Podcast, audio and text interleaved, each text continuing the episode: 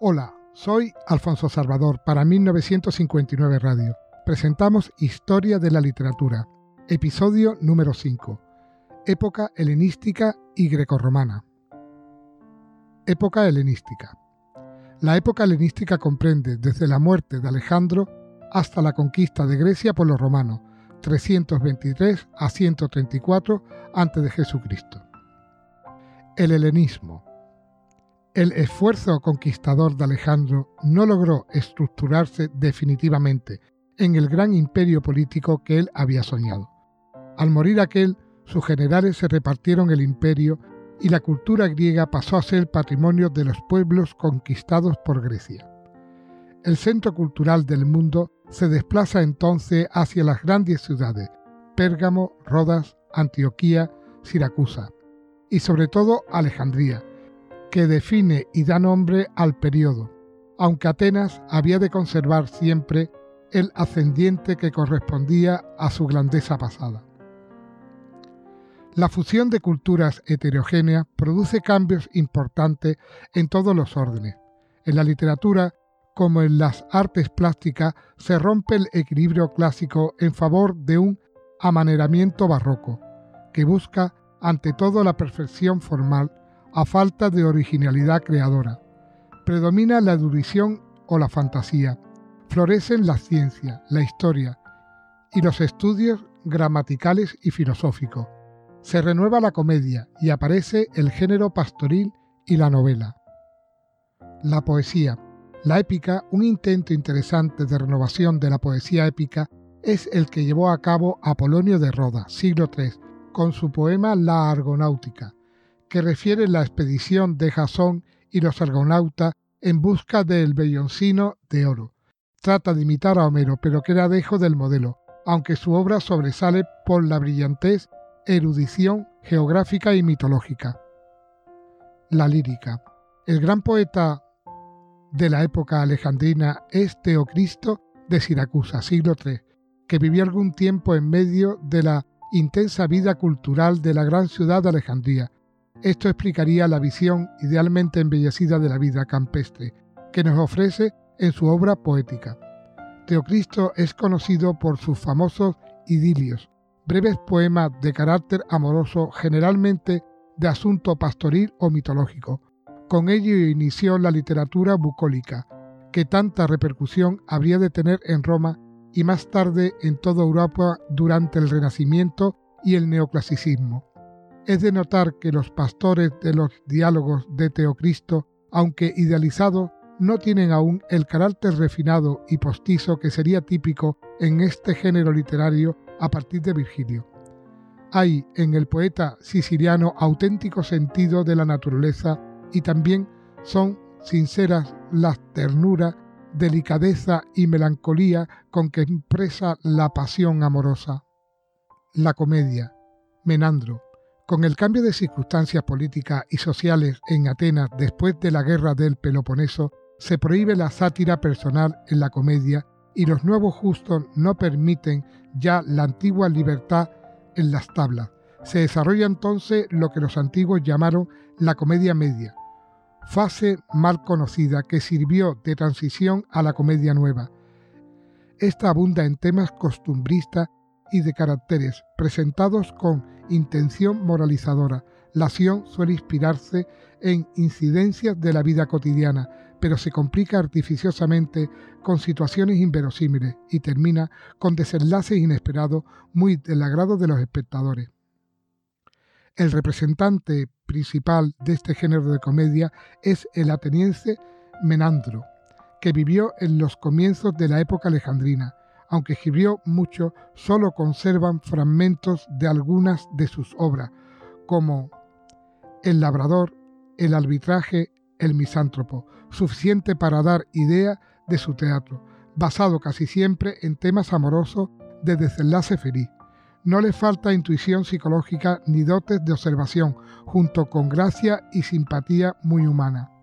Menandro inicia un tipo de teatro que luego seguirían sus imitadores latinos, Plauto y Terencio, a través de los cuales no es verdaderamente conocido el autor griego. filosofía. Durante la época alejandrina, Atenas sigue ocupando, como hemos dicho, el centro del pensamiento filosófico. En el siglo III florecen dos nuevas escuelas que, interesadas ante todo por problemas de carácter práctico, tratan de establecer normas de conducta que regulen la vida moral del hombre. Zenón fundó la escuela estoica que cifra el supremo bien en la virtud y en la impasibilidad, indiferente del sabio ante el dolor. La escuela epicúrea toma el nombre de su fundador Epicurio.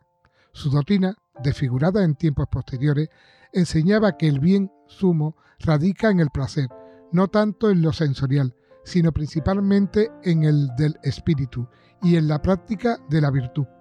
Época grecorromana.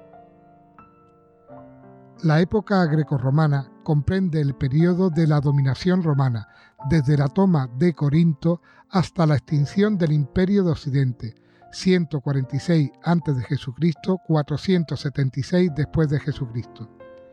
Esta época es la más estéril literariamente, pues las letras se resienten de la pérdida del carácter nacional al ser conquistada Grecia por Roma. Abundan los escritores, pero ni siquiera los más representativos igualan a los grandes autores de los siglos precedentes. A pesar de esta postración, las letras griegas sirven de elemento fecundo para la inspiración del pueblo vencedor y recobran nuevo vigor cuando en ellos se redactan los libros del Nuevo Testamento y los primeros escritos teológicos. La historia. Polibio, Polibio de Megalópolis, siglo II a.C., cultivó notablemente en esta época el género histórico. Su obra es una extensa historia del mundo greco-romano desde la Primera Guerra Púnica hasta la toma de Corinto, 268-146. Comprendía 40 libros, de los que solo quedan los cinco primeros y muchos fragmentos de otros. Polibio escribió su historia después de realizar minuciosas investigaciones sobre las fuentes y acontecimientos que son objeto de ella. Para ello le puso en situación muy ventajosa la amistad y protección de influyentes personajes de Roma, donde había sido llevado como rehén al ser vencida Grecia. Poseía además rectitud de miras y singular capacidad de interpretación de los hechos, y de sus causas, así como profundo conocimiento de la inserción de los sucesos particulares en la marcha general de la historia. Su obra tiene fin aleccionador, sobre todo para los hombres de gobierno. Literariamente está lejos de ser perfecta, pero las cualidades que en ella muestra su autor le convierten en el primer historiador verdaderamente científico. Plutarco, en el siglo I de la era cristiana, y en los comienzos del siguiente vive el interesante escritor Plutarco de Queronea, 50-125. Aunque residió habitualmente en su patria, vivió algún tiempo en la Roma de Trajano. Es autor fecundísimo y multiforme en su producción, pero sobresale como moralista y más aún como historiador. Estos aspectos aparecen en sus dos obras más importantes, Los Morales y La vida es paralela.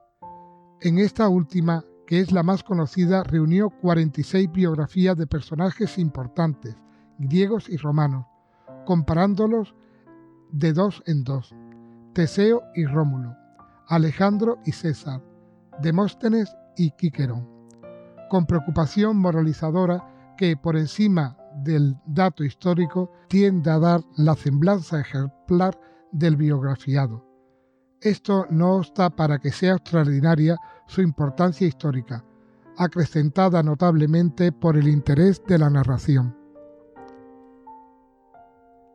La sátira, Luciano, el escritor más característico de esta época, siglo II, y uno de los grandes satíricos de la literatura universal, fue Luciano de Samosanta, Siria, Enseñó retórica en Roma, desempeñó cargos importantes en Egipto y vivió en Atenas, donde escribió la mayor parte de su obra. La producción literaria de Luciano es amplísima y sus recursos artísticos inagotables. Diálogos de los muertos, diálogos de los dioses. escéptico acerca de la religión politeísta y observador implacable de los vicios humanos, hace gala en los diálogos de sus dotes excepcionales para la ironía y el humor satírico, con que ridiculiza costumbres y convencionalismo de la sociedad de su tiempo. En cuanto al estilo, Luciano supo juntar a un aticismo depurado la maestría del diálogo platónico y la comicidad de la comedia aristofanesca.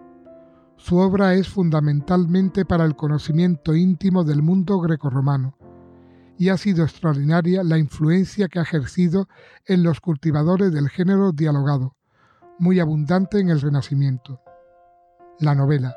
En esta última etapa de la literatura griega aparece un nuevo género literario, la novela, que habría de tener numerosas continuaciones e imitaciones.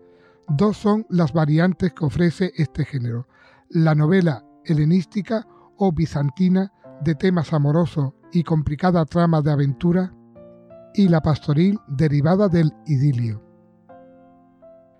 Literatura cristiana en lengua griega.